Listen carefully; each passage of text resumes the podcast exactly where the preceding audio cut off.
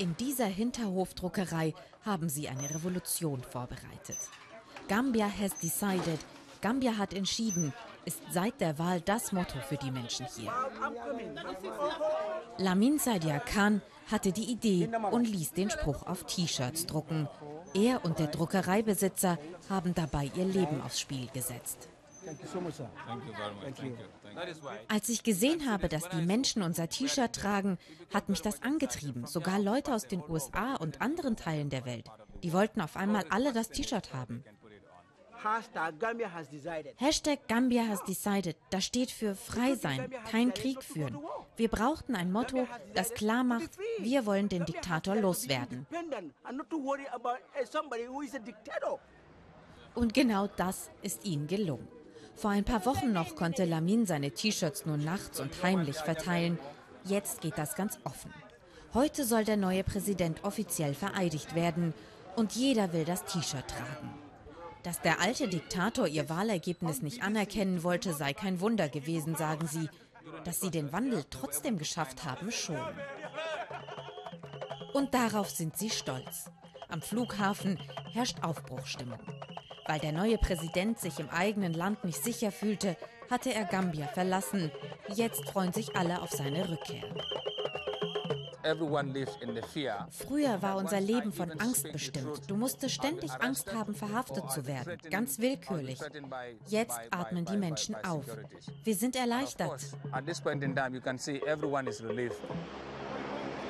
Und dann endlich kommt er, Adama Barrow. Das Ende von 22 Jahren Diktatur. Politische Erfahrung hat er eigentlich nicht, im Gegenteil. Barrow hat eine Zeit lang als Wachmann in England gearbeitet, zurück in der Heimat als Immobilienmakler und Bauunternehmer. In der Opposition war er eher ein stilles Mitglied, still aber seriös, sagen seine Anhänger. Das war wohl sein Erfolgsgeheimnis. Er hat es geschafft, die Menschen und eine zersplitterte Opposition hinter sich zu vereinigen. Einer der Architekten hinter dem Präsidenten ist Amadou Jani. Der Universitätsprofessor arbeitet schon lange auf diesen Wandel hin. Uh, das ist ein historischer Moment für uns. Ich bin sehr bewegt. Es ist das erste Mal in unserer Geschichte, dass ein Präsident durch eine demokratische Wahl an die Macht kommt. Uh, Auf die neue Regierung wartet jetzt viel Arbeit. Auf sie setzen die Menschen all ihre Hoffnung. Vor allem die Jugend. Das Durchschnittsalter in Gambia liegt bei etwa 19 Jahren. Es war wie in einem Käfig zu leben, sagen sie. Das soll sich nun ändern. Ich bin begeistert. Das ist wie eine neue Ära. Wir sind frei. Wir haben uns entschieden. Wir lieben unser Land und wir wollen unserem Präsidenten beim Wiederaufbau helfen. Amadou Jané ist erst vor drei Tagen aus seinem fünfjährigen Zwangsexil zurückgekommen. Unter Jamé, dem Diktator, war er für kurze Zeit Informationsminister weil er das System von innen heraus ändern, ein bisschen mehr Presse- und Meinungsfreiheit einführen wollte. Seine Reformversuche missfielen dem Machthaber.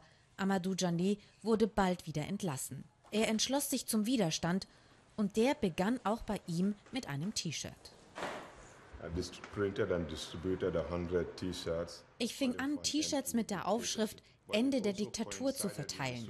Das war zu der gleichen Zeit wie der arabische Frühling. Ich hatte die Hoffnung, das könnte auch bei uns der Anfang eines Aufstands sein. Dazu kam es nicht. Stattdessen wurde er verhaftet. Hochverrat, lebenslang lautet das Urteil. Jetzt will Amadou Jani den Neuanfang und das bedeutet für ihn aufarbeiten und vergeben. Deshalb will er an den Ort seiner Albträume zurück, zurück ins Gefängnis. Weil er wieder Einfluss hat, öffnen die Gefängniswärter widerwillig ihre Tore. Es sind seltene Einblicke. Wir sind die ersten Journalisten, die in einem Gefängnis in Gambia drehen dürfen. Seine ehemaligen Peiniger führen Amadou Jané in seine alte Zelle. Sieben Monate war er hier in Einzelhaft, wurde getreten und erniedrigt, durfte seine fünf Quadratmeter nicht ein einziges Mal verlassen. Ich habe Ameisen gezählt, um mich zu beschäftigen, um den Verstand nicht zu verlieren. Ich hoffe, dass nie jemand das durchmachen muss, was ich durchmachen musste. Selbst diejenigen, die mir das angetan haben, nicht. Wir müssen jetzt ein neues Kapitel in Gambia aufmachen. Wir müssen einander besser behandeln und aus den Fehlern der Vergangenheit lernen. Uh, Amadou Jané wurde nach zwei Jahren freigelassen, weil Hilfsorganisationen wie Amnesty International sich für ihn eingesetzt hatten. Er will, dass selbst seine Gefängniswärter keine Angst haben müssen, sagt er. Es sei wichtig, dass jetzt nicht Hass und Wut über die Vergangenheit überwiegen. Jetzt gehe es um die Zukunft. Lamin, der Erfinder des Hashtags, weiß, was er sich für seine Zukunft wünscht. So wie er haben etwa 40 Prozent der Jugend in Gambia keine Arbeit. Auch deshalb hat sich die Zahl der Menschen, die aus Gambia in Richtung Europa aufbrechen, in den letzten vier Jahren verfünffacht. Jeder hier sucht einen Job. Aber die Jugend wurde bisher einfach vernachlässigt. Die neue Regierung muss Arbeit schaffen. Dann werden die Leute auch nicht mehr weggehen. Wir haben ja keinen Krieg in Gambia. Es ist viel zu tun und Amadou Jané will dabei helfen. In seinem Heimatdorf feiern sie den Rückkehrer wie einen Helden. Hier ist er quasi der Präsident. Wir sind bereits ein Vorbild in Afrika. Wir haben einen Diktator durch demokratische Wahlen beseitigt und das ohne Blutvergießen. Das kleine Gambia macht vor, wie ein friedlicher Wandel funktioniert. Es ist wohl die friedlichste Revolution der Geschichte, sagen sie stolz. Und ja, sie kommt aus Afrika.